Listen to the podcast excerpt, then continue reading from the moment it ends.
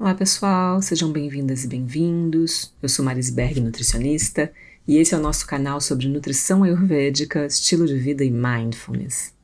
Nesse episódio, a gente vai falar sobre a visão ayurvédica da nossa biopsicoenergética, essa visão holística que entende corpo, mente, consciência e energia vital, é, indissociáveis, quatro elementos da nossa existência, que têm que ser considerados em todos os aspectos da saúde. E para falar disso, a gente vai ter que falar um pouquinho sobre Samkhya, que é a escola filosófica que dá origem ao yoga e também ao Ayurveda, que dá origem à teoria Tridosha. E a gente vai fazer uma introdução às características gerais, físicas, mentais e energéticas de cada dosha, que são os nossos biotipos. Então, a filosofia Samkhya significa realizar, compreender a verdade da vida. É uma investigação lógica da causalidade, da consciência, do, da influência da consciência um, na concepção uh, dos fenômenos da vida e também da causalidade. E essa filosofia fundamenta o yoga e o ayurveda. O yoga aqui é entendido como a unidade, a síntese máxima de integração, e ele é obtido a partir da disciplina do corpo. E o Ayurveda, como a gente já falou nos episódios anteriores, é a ciência das coisas da vida. Então, Samkhya é a escola védica que forma a base de explicação filosófica e metafísica para o entendimento profundo dessas ciências, do yoga e do Ayurveda.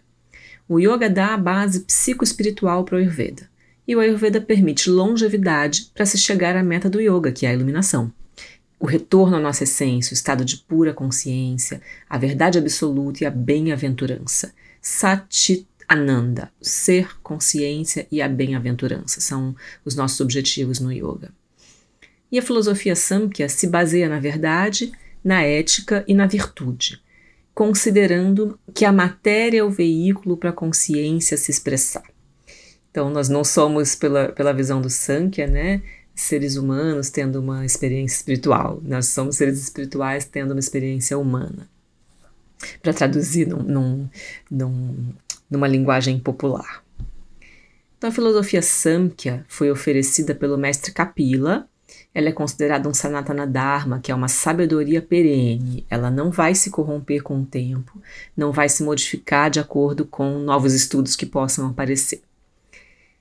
E no início da visão dessa filosofia, a gente encontra aqui um elemento que é Brahm, que é o entendimento de uma energia primordial da qual deriva toda a matéria, por mais densa ou mais sutil que ela seja, os cinco elementos derivam daqui, o nosso corpo físico deriva daqui, todos os elementos da natureza derivam de Brahm. É a energia criadora, originária de toda a nossa existência. E Brahm é frequentemente simbolizado pelo mantra Om. A gente vai falar um pouquinho dele mais para frente. E Brahm emana duas entidades poderosas, que são Purusha, que é a nossa consciência, e Prakruti, que é a substância. E é dito pelos sábios uh, do Ayurveda, né, e desde Kapila, que a vida é uma grande dança, é uma grande interação entre consciência e substância. Essa Prakruti, Prakriti, que é a substância, é uma substância única, cósmica, ela é uma luminosidade. E Purusha é a consciência, é Atma, é a alma universal, é, é essa união de Satitananda, o ser, consciência bem-aventurança.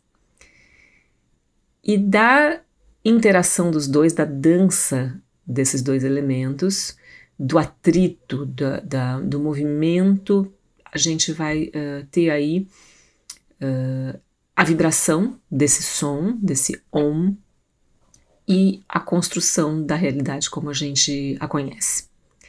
Então tem um, um mantra, um sloka, que explica um pouco essa relação de Brahm, que diz Sarvantat Kalvidam Brahm, Sarvam Brahm Swabravayam, Sarvam Avasyakam. Quer dizer, tudo isso é verdadeiramente Brahm. Tudo, tudo que a gente puder conceber na nossa existência é verdadeiramente Brahm. Tudo é da natureza de Brahm. Tudo é necessário e perfeito como está agora. E como a perfeição não se entende a resignação diante dos desafios ou dos, das mazelas da vida, mas o entendimento de que todas as ações e substâncias e toda a matéria e todas as condições presentes são resultado das causas e condições que as antecederam. Então, com esse conjunto de causalidade, o presente só poderia ser como ele é agora.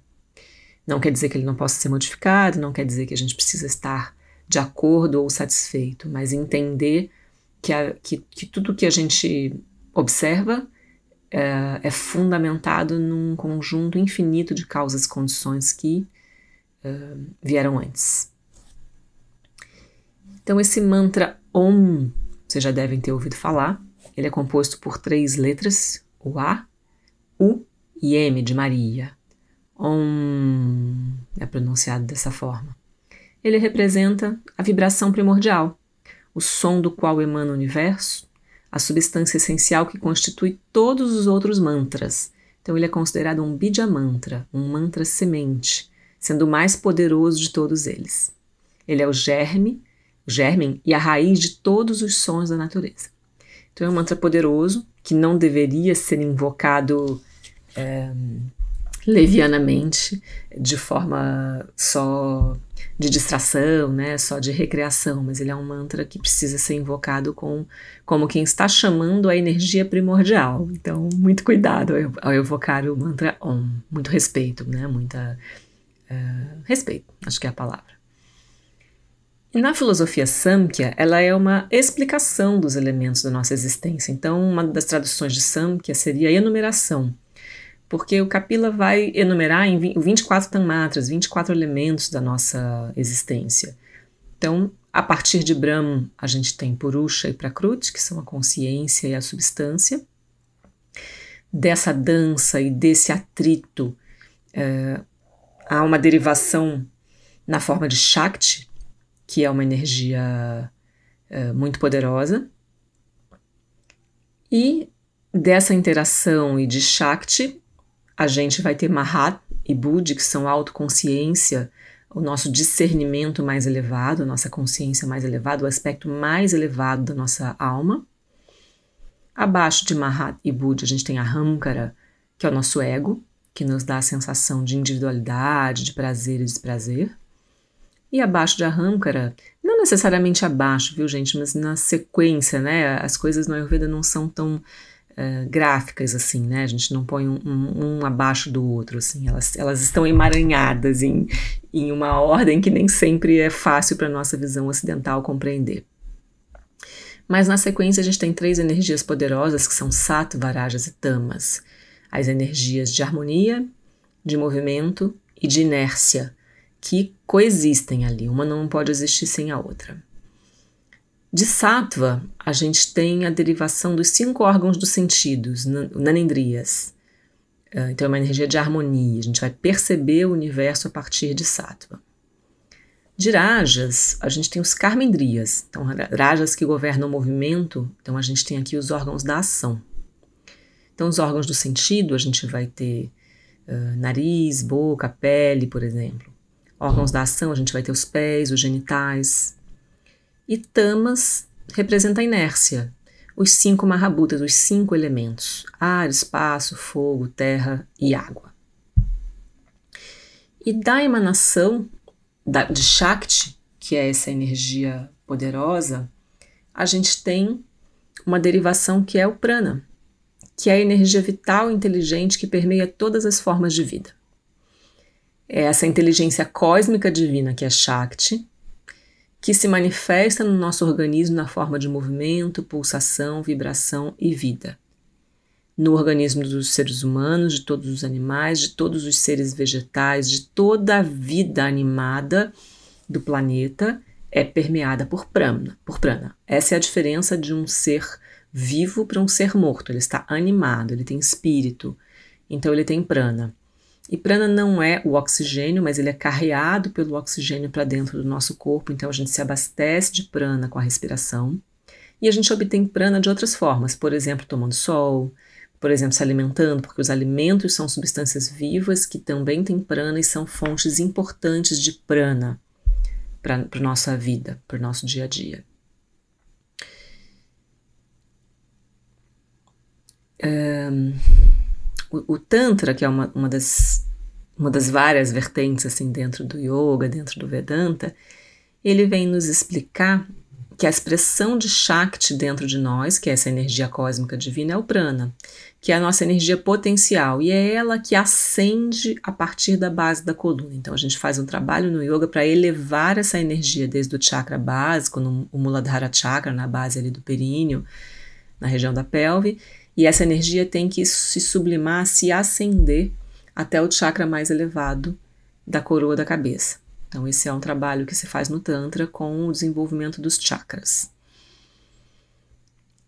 E prana, uh, falando da nossa vida moderna, é um elemento que nos falta hoje.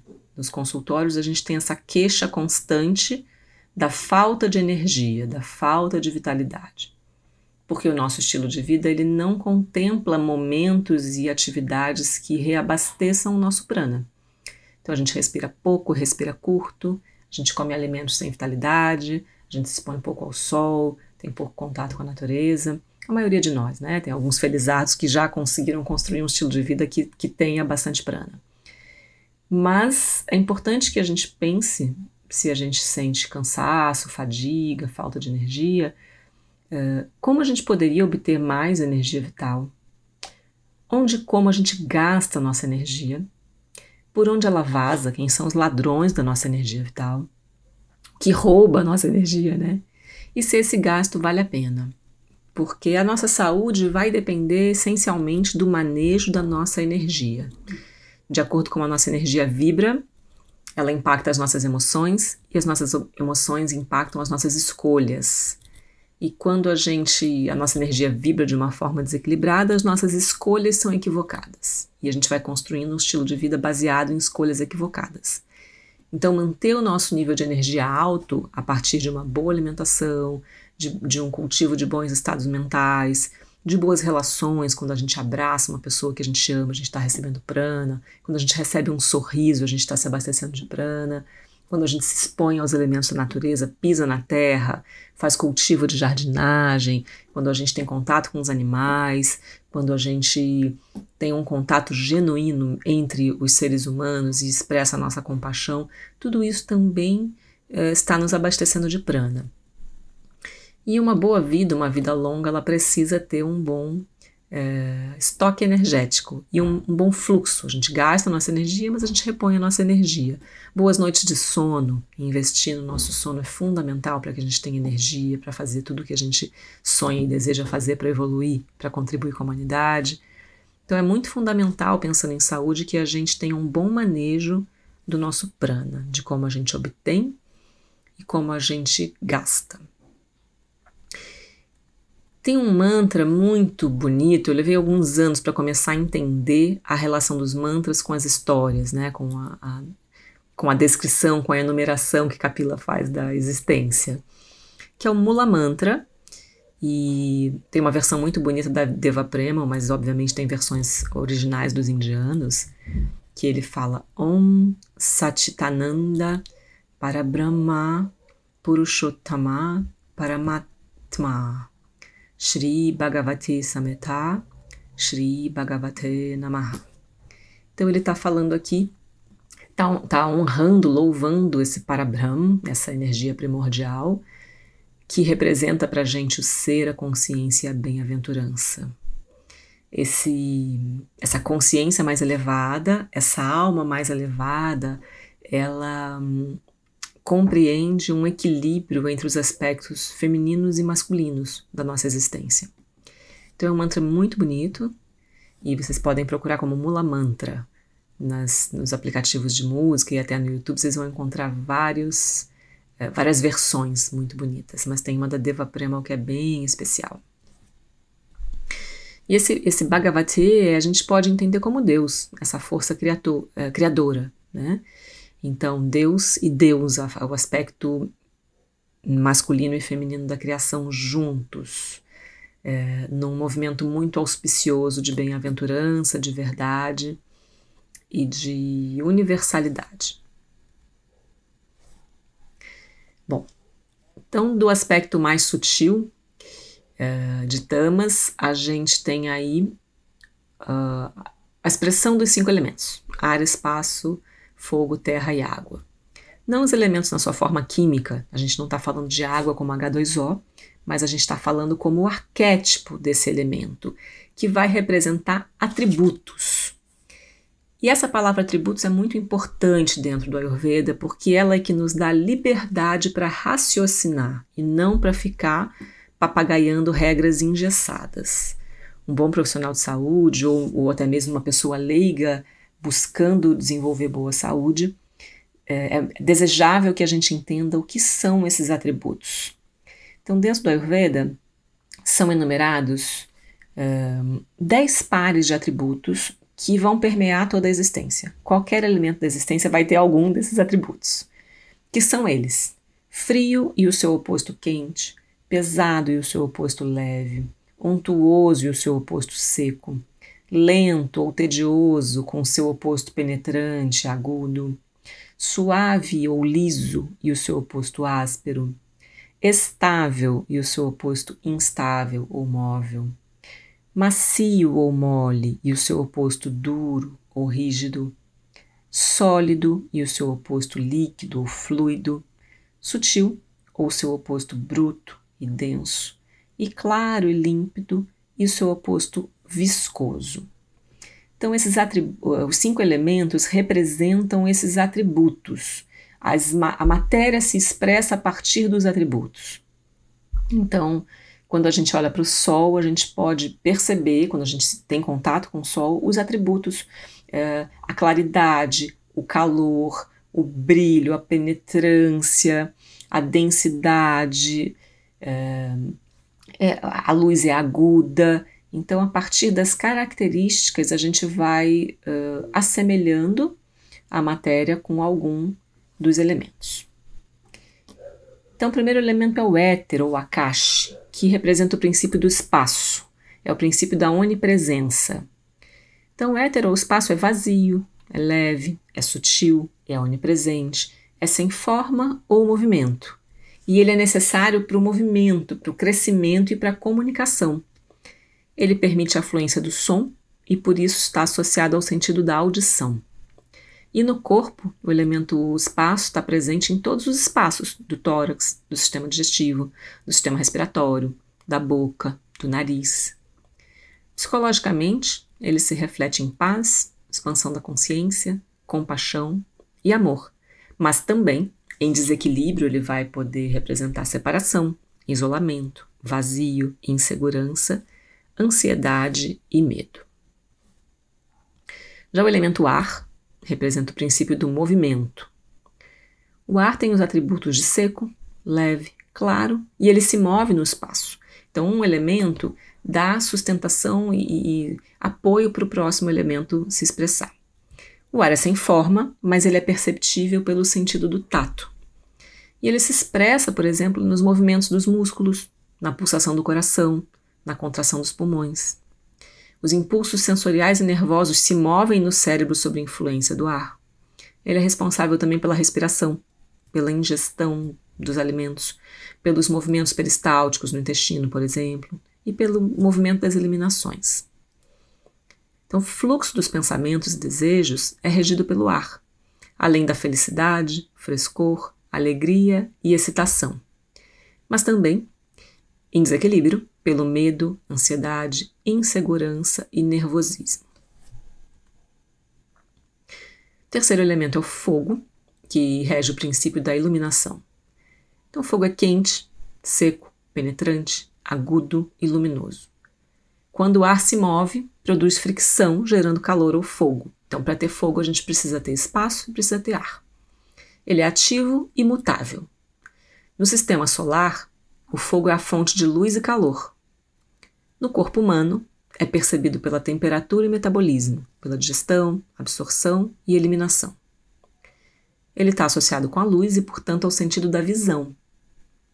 E simboliza a inteligência, a transformação, a atenção, a compreensão, a apreciação, a cognição, mas, em desequilíbrio, também pode representar raiva, ódio, inveja, criticismo, ambição e competitividade.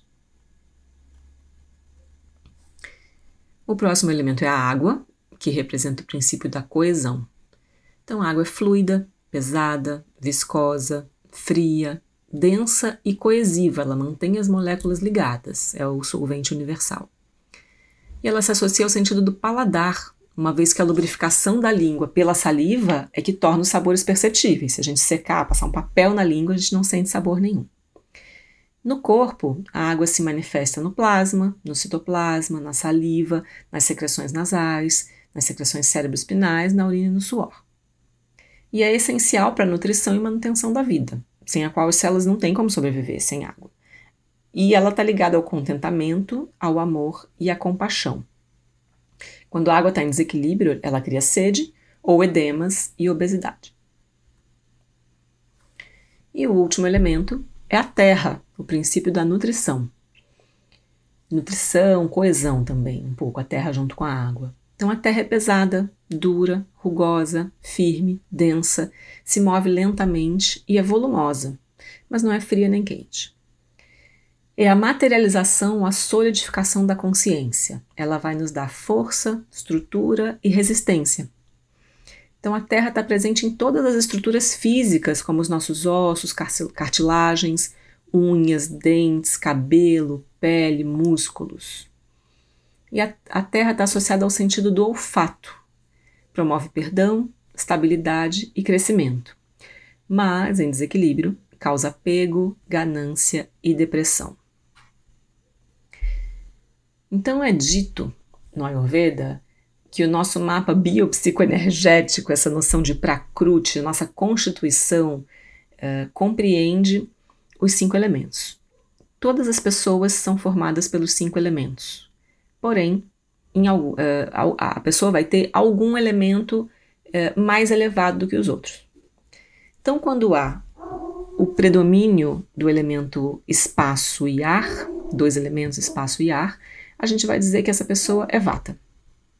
E vata é o, o, o biotipo que regula o movimento e o tato.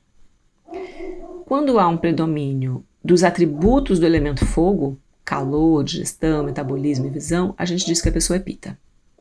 E quando há um predomínio dos atributos do elemento terra e água, a gente vai dizer que a pessoa é cafa. Terra e água governam nutrição, lubrificação, estrutura, paladar e olfato.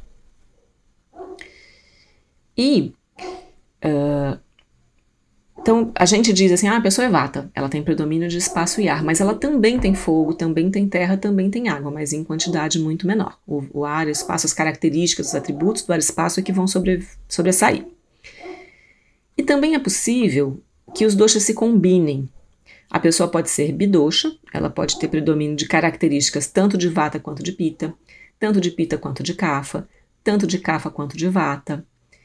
E, eventualmente, até pode existir uma pessoa tridosha, que tem características dos três biotipos. É mais raro de encontrar, mas é possível.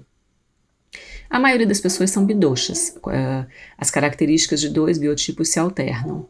Mas também tem muitos indivíduos que, que a gente olha e, e né, fica muito fácil de se identificar. Tem pessoas que leem os livros e se identificam muito claramente, predominantemente com um biotipo. Então, isso pode acontecer com todas as pessoas.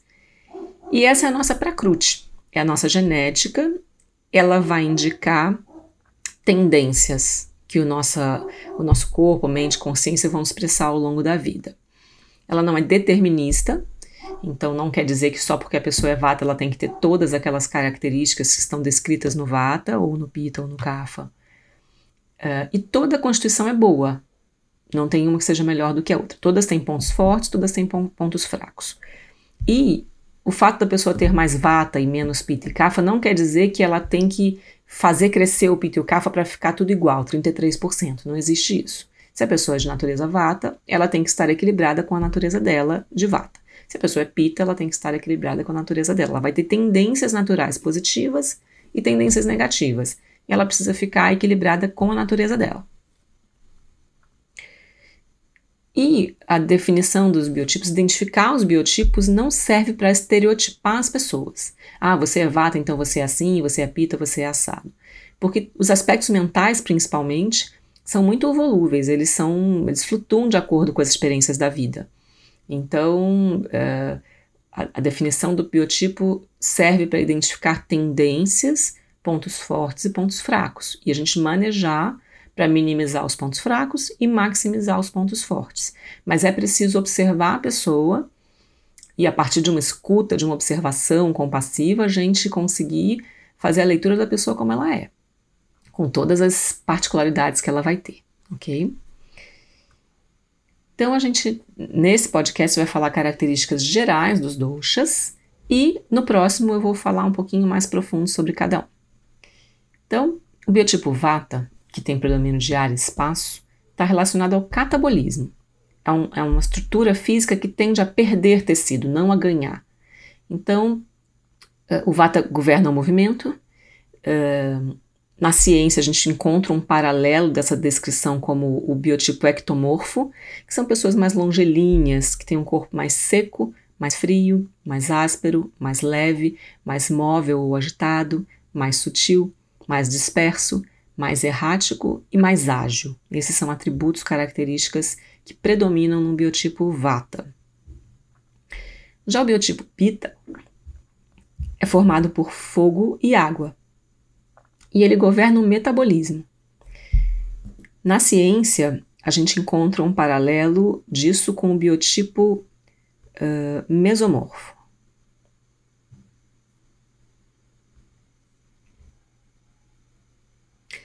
São características de Pita ser um pouco oleoso enquanto o vata é seco, ser quente, mais líquido enquanto o vata é frio e áspero, ser móvel mas não agitado enquanto o vata é móvel e agitado, ser penetrante enquanto o vata é sutil, produzir odor forte ou desagradável enquanto o vata é mais seco, ser mais ácido e mais enérgico, menos errático e disperso e mais pontual, mais focado. E o terceiro biotipo, que é o Kapha, tem predomínio de terra com água. Então, ele, tá, ele governa o anabolismo. Então, o Vata governa o catabolismo, que é a perda de tecido. O Pitta governa o metabolismo, que é uh, esse saldo entre o que a gente ganha e o que a gente perde, é essa dinâmica entre o que a gente ganha e o que a gente perde. E o Kapha é o que faz construir tecido. E o Kapha governa a nutrição e lubrificação. E a gente encontra o paralelo disso na ciência como o biotipo endomorfo. Então o vata é bem mais oleoso do que o pita, que é um pouco oleoso, do que o vata, que é um pouco seco, que é mais seco. O kapha é frio, assim como o vata, e o pita é quente. O kapha é mais pegajoso, mais pesado, enquanto o vata é leve e o pita também é leve. O kapha é denso, enquanto o vata é sutil e o, o pita é mais penetrante. O café estável, enquanto o vata é instável, disperso e errático, enquanto o pita é energético. O café estável, mas é suave, tem movimentos graciosos e é mais estático e mais lento. Então, esses são atributos gerais dos biotipos, formados pelos cinco elementos. Essa é uma introdução. A gente falou sobre uh, então, nesse, nesse podcast, sobre essa visão ayurvédica da nossa biopsicoenergética, dessa combinação do corpo, mente, consciência e energia vital, que é a nossa matéria derivada inicialmente da consciência, do aspecto sutil. A gente falou um pouquinho do Sam, que é de onde veio, né, qual é a base filosófica que deu origem a essa teoria tridosha. E a gente falou em linhas gerais das características físicas, mentais e energéticas dos biotipos. No próximo podcast, eu vou aprofundar um pouquinho mais nas características de Vata Pitta Kapha para ver se vocês se identificam e começam a identificar também os atributos para que cada um possa buscar um estilo de vida, uma alimentação e, e práticas mentais de equilíbrio desses biotipos para se conquistar saúde com vitalidade, longevidade com vitalidade. Então, obrigada por ter vindo. Essa foi a nossa conversa de hoje. Até o próximo. Obrigada, gente. Até.